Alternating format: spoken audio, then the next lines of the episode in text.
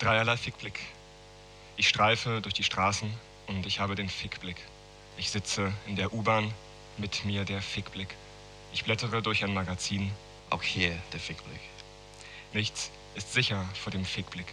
Es gibt keinen Augenblick, in dem er sich nicht unvermittelt zu Wort melden kann.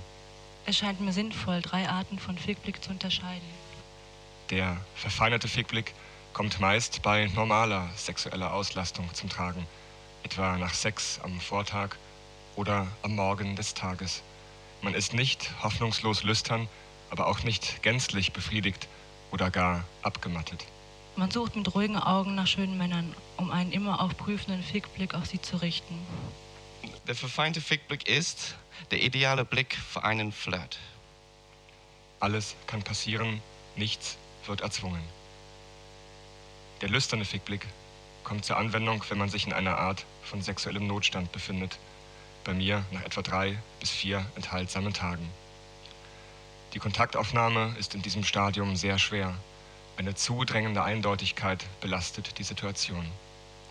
Meist gerät die versuchte Vertuschung der Lüsternheit im Blick jedoch zur Farce. Das unruhige Spiel der Augen verrät alles. Der totale Fickblick. In den meisten Fällen nach Erlebnissen einer totalen sexuellen Erfüllung. Jede Bewegung ist mit Sex aufgeladen. Mein Gang ist ein ganz anderer. Die Bewegung des Beckens, Die Bewegung der Augenlider, alles ist durchglüht. von Sex. Der totale Fickblick ist ein vollkommen aggressionsloser Blick. Eine Seltenheit. Ist doch Sex meist mit Begehren und somit mit Aggression gepaart.